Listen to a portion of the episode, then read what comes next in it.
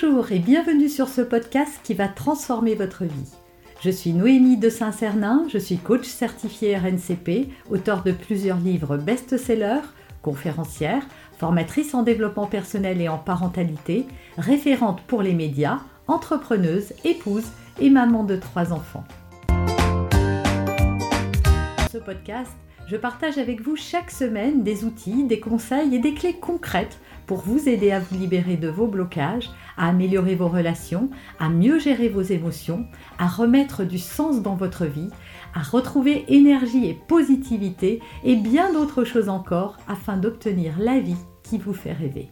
On va parler culpabilité, ce sentiment qui parfois vous suit et vous poursuit, même. Certaines personnes se culpabilisent énormément, traînent de la culpabilité parfois depuis des années pour un événement qui s'est passé il y a 10 ans, 5 ans, 20 ans, 2 ans, et vous n'arrivez pas à en sortir, voilà, euh, à la moindre occasion, vous vous culpabilisez, et vous, aimeriez savoir comment en finir avec ce fardeau, eh bien c'est ce qu'on va voir aujourd'hui, je vais vous donner mes 6 étapes. Mais juste avant, qu'est-ce que c'est que la culpabilité? Eh bien, c'est tout simplement un sentiment, comme des tas d'autres, qui est complètement nécessaire et tout à fait normal. Tout le monde ressent de la culpabilité, même les petits-enfants se sentent coupables. Voilà. Ce sentiment-là, il naît de quoi? Il naît euh, de l'idée que l'on a, et vraiment j'insiste sur le fait que c'est l'idée que l'on a, et non pas la réalité, l'idée que l'on a des conséquences de ce que l'on a fait subir à quelque chose. C'est se dire, voilà, ce que j'ai fait là est mal, et ce truc-là que j'ai mal fait va entraîner chez l'autre, ça va lui faire de la peine, ça va lui créer du tort, euh, ça va euh, le dévaster, voilà, peu importe ce que vous avez fait et comment vous vous jugez.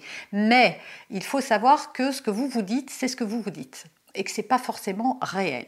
Mais ce sentiment de culpabilité, il a quand même un intérêt c'est de vous faire prendre conscience également de votre responsabilité. Si euh, j'écrase les pieds de quelqu'un et que je lui fais mal, je ne suis pas responsable de la douleur qu'il ressent. En revanche, je suis bien responsable d'avoir marché sur son pied qui a créé de la douleur. Vous voyez, c'est vraiment euh, la nuance, c'est que ma responsabilité s'arrête là où commence celle des autres, mais on va le voir plus en détail dans toutes mes clés. Donc, ce qu'il faut déjà retenir, voilà, au tout début de cette vidéo, c'est vraiment que c'est normal, que c'est une perception, que c'est notre propre vision et analyse de ce qui est bien, de ce qui est mal, de ce qui se fait, de ce qui ne se fait pas, de la projection que l'on fait des conséquences que ça va avoir dans la vie de quelqu'un d'autre, et que tout ça n'est juste quelque chose qui se construit dans le cerveau par rapport à la société, c'est-à-dire ce que l'on nous a dit, ça c'est bien, ça c'est mal, ça faut le faire, ça faut pas le faire, etc., etc. Mais aussi notre propre lecture de ce qui est bien et de ce qui est mal, et qui est le fruit évidemment de notre et de toutes nos expériences. Ceci étant dit, il faut quand même euh, reconnaître à la culpabilité qu'elle a un rôle, à condition de vraiment à nouveau, voilà, reprendre sa responsabilité, c'est qu'elle nous permet de réparer, de revenir en arrière, voilà, de pouvoir s'excuser, de prendre la mesure de ce qu'on a fait, d'analyser, voilà, si j'ai agi comme ça, c'est qu'il y avait une raison, d'apprendre en fait à agir peut-être autrement, à mesurer les conséquences de ses actes et autres. Donc c'est nécessaire parce que s'il n'y avait pas de culpabilité, ben, on agirait euh, sans se préoccuper euh, des autres et on ferait euh, n'importe quoi. Donc ce sentiment de culpabilité, il vient nous réveiller un petit peu pour dire, eh, eh, t'es peut-être allé un petit peu trop loin. Mais parfois c'est vrai et parfois c'est pas du tout vrai. C'est vraiment dans votre tête et par rapport à vos propres analyses. Étape numéro 1, sortir de la perception et de l'illusion. Alors ça veut dire quoi? Ça veut dire qu'en fait nous voyons tous le monde à travers un filtre qui est notre filtre à nous. On voit le monde de notre façon à nous et tout le monde ne vit pas dans le même monde puisque tout le monde ne voit pas les choses de la même manière. Pour certaines personnes, dire certaines choses, c'est être euh, honnête, c'est être euh, intègre, c'est être, euh, c'est ne pas être hypocrite, voilà. Par exemple, si quelqu'un vous dit Oh là là, j'ai grossi, je trouve que je suis horrible dans ce jean. Et il y a deux options. Soit vous lui dites Ah bah oui, ma peau fit est vraiment horrible, c'est pas très sympa, mais au moins c'est la vérité si c'est ce que vous pensez. Ou vous allez dire non, pas du tout. Et vous allez, pouvez aussi vous culpabiliser parce que vous n'avez pas été honnête, surtout si vous avez cette valeur en vous. Donc chacun, en fait, va interpréter ce que ça va faire, mais surtout par rapport à l'autre.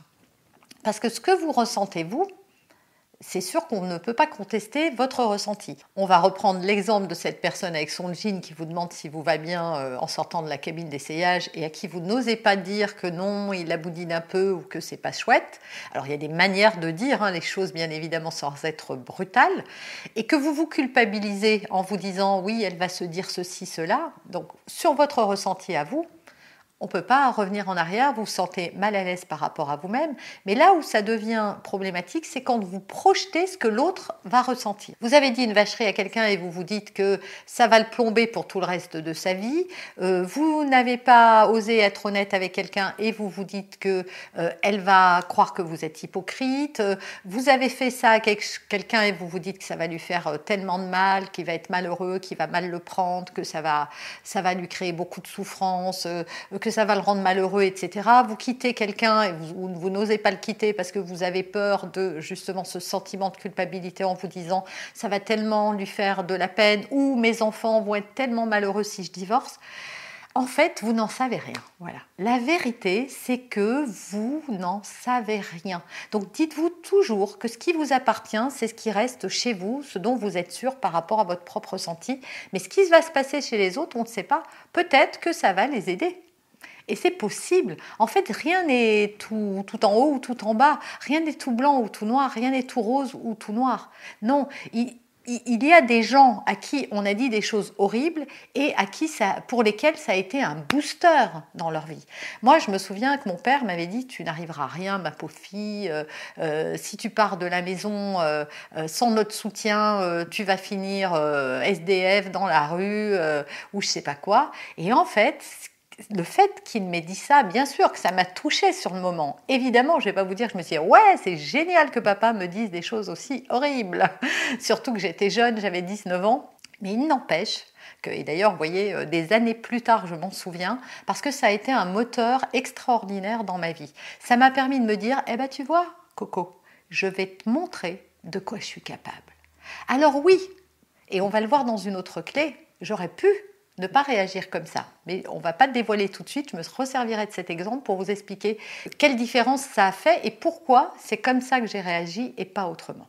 Mais on voit tout de suite la deuxième étape donc pour se libérer de la culpabilité une fois qu'on a compris que ce, que l'on fait ne va pas forcément impacter l'autre de la manière dont on se l'imagine. On se fabrique vraiment trop de films mentaux et trop de scénarios mais qui n'appartiennent qu'à nous. Deuxième étape, sortir de la notion ça c'est bien et ça c'est mal. Parce que ça c'est vraiment euh, quelque chose que la société ou que votre famille, que vous, vous avez décidé. En fait, si on change de pays, de culture, on peut s'apercevoir qu'ailleurs, c'est pas du tout, les notions de bien et mal sont pas les mêmes. Euh, il y a des endroits dans le monde où la polygamie, bah, c'est bien. Et il y a d'autres endroits dans le monde où c'est mal et où ça fait du mal à l'autre. Voilà, il y a plein de choses comme ça qui sont pas tolérées dans certains endroits, donc il n'y a rien de bien et de mal. Il y a juste euh, nous qui agissons par rapport à des choses. Si on fait quelque chose, c'est qu'il y a une raison. On n'agit pas comme ça juste parce qu'on est une mauvaise personne. Voilà, il y a quelque chose à creuser et on va le voir dans les autres étapes. Étape numéro 3, et je vais revenir à l'exemple que je vous ai donné de ma propre vie, de mon papa qui me dit, voilà, euh, euh, sans nous, tu vas pas y arriver, euh, tu feras jamais rien de bien, tu réussiras pas ta vie, tu vas tout rater. voilà, bref, il m'avait noirci un portrait. Eh bien, en fait, mon père était libre de dire ça, sans doute parce qu'il avait peur pour moi en fait, hein, et qu'il préférait que je reste à la maison sagement et que je m'émancipe pas.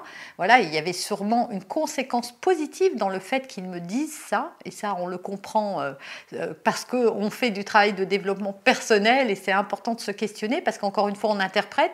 Il me dit ça parce qu'il n'est pas gentil, parce qu'il croit pas en moi, euh, parce que il m'a jamais soutenu, c'est quelqu'un de mauvais, etc., etc. Alors qu'il y a peut-être une autre vérité. Simplement, il avait peut-être peur, il voulait il, était inquiet et il m'a projeté ses peurs. En tout cas, ce qui s'est produit chez moi, et c'est ce qu'il faut vraiment que vous intégriez, c'est que oui, moi et vous êtes responsables de ce que vous faites. Mais votre responsabilité, elle s'arrête là où commence celle de l'autre. Ça veut dire quoi? Ça veut dire que moi, avec tout ça, j'ai le choix. J'ai le choix de me dire ah bah il a raison, je suis qu'une pauvre fille, ça va mal se passer, euh, je suis nulle, je vais jamais y arriver, euh, euh, et de broder autour de ça et forcément ça va pas m'aider beaucoup, au contraire même, je me rends victime de, ces, ces choses qui ont été déposées sur moi, ou je prends la responsabilité ma responsabilité et mon pouvoir pour rebondir là-dessus et en faire quelque chose d'autre. Et donc en réalité, ça a été un moteur. Parce que grâce à ça, ça a créé une colère, et cette colère, ça a été, eh bien, je vais vous montrer. Je vais vous montrer que je suis capable, je vais vous montrer que je vais y arriver, je vais vous montrer que non, je ne serai pas dans la rue, que oui, je vais réussir, etc. etc. Et peut-être que s'il ne m'avait pas dit ça, eh bien, je me serais un petit peu assise sur mes lauriers et que j'aurais été peut-être moins combative. J'aurais pas eu, en tout cas, ce focus de je vais te montrer de quoi je suis capable, qui a été un moteur très très fort dans ma vie. Et si vous essayez de réfléchir à des choses qu'on vous a dites, peut-être que chez vous aussi, il y a des choses qui ont pu vous anéantir, mais encore une fois, ce n'est pas de la responsabilité de l'autre si ça vous a anéanti. J'ai accompagné il n'y a pas très longtemps une personne dont le mari s'est suicidé. Et cette personne était pleine de culpabilité parce que euh, avant le suicide, euh, elle voulait divorcer et elle lui avait annoncé qu'elle allait divorcer. Donc cette personne, effectivement, cet événement-là a créé peut-être une descente aux enfers. Moi, je pense que, et quand on a travaillé là-dessus, cette personne-là n'était déjà pas bien depuis de nombreuses années. Elle n'était pas heureuse dans son couple et cette personne-là avait la lucidité de dire, bah voilà, ça va vraiment pas, il faut qu'on se sépare.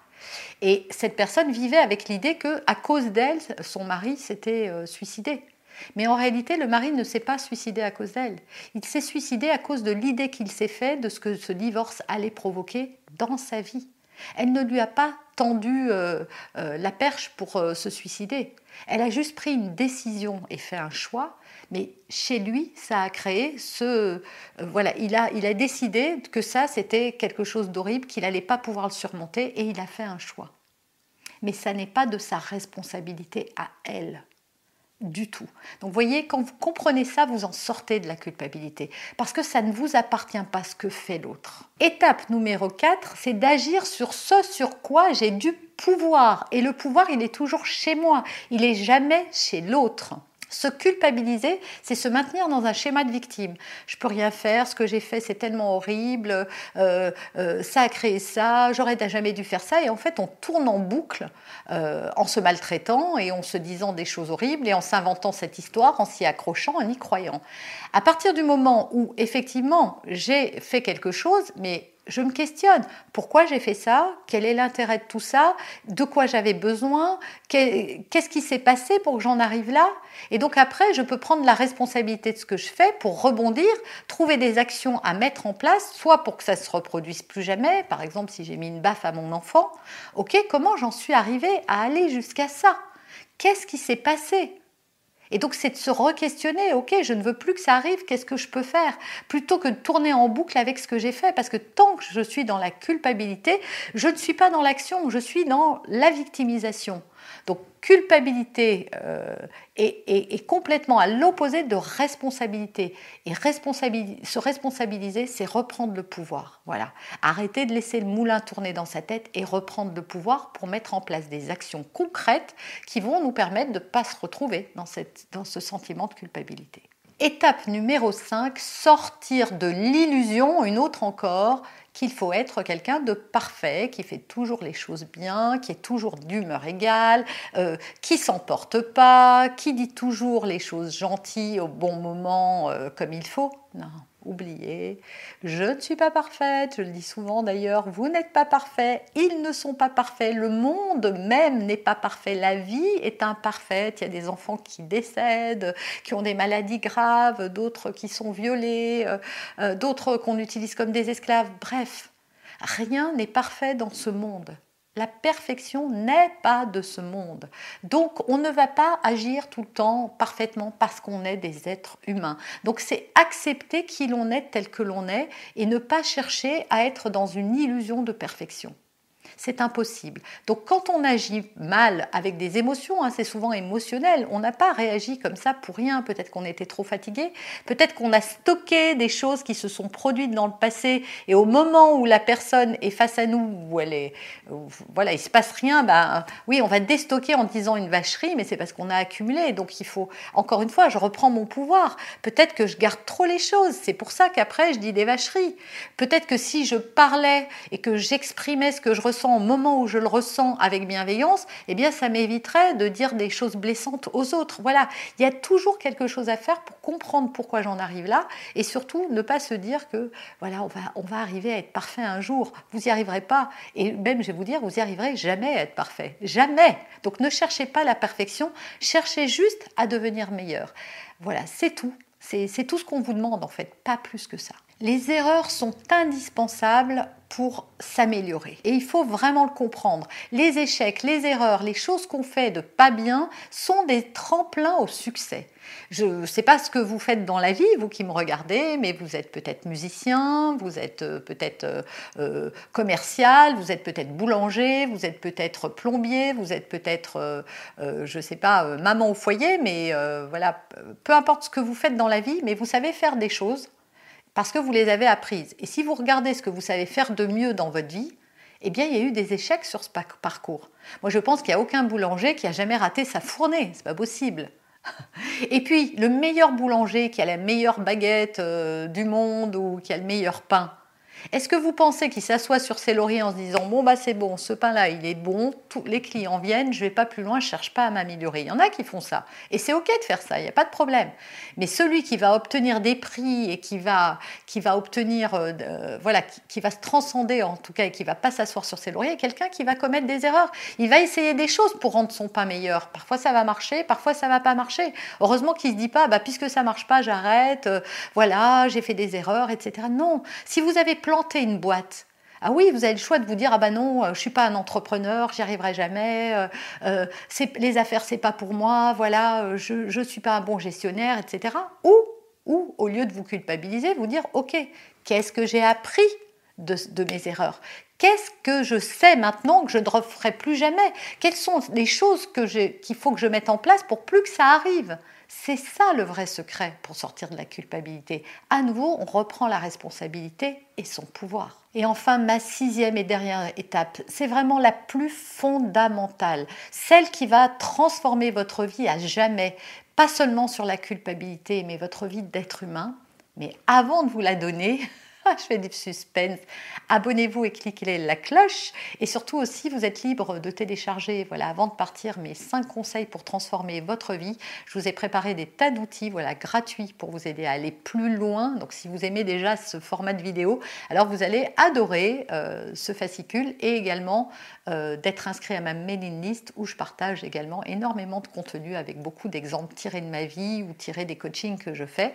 Vous pouvez également euh, vous faire accompagner euh, si vous en avez envie. Vous avez tout dans la description de cette vidéo.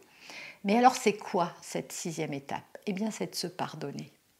Parce que le problème de la culpabilité, c'est qu'elle crée justement quelque chose qui se stocke à l'intérieur de vous et qui fait que vous vous en voulez. Il faut accepter d'être un apprenti en devenir. Tous les êtres humains le sont.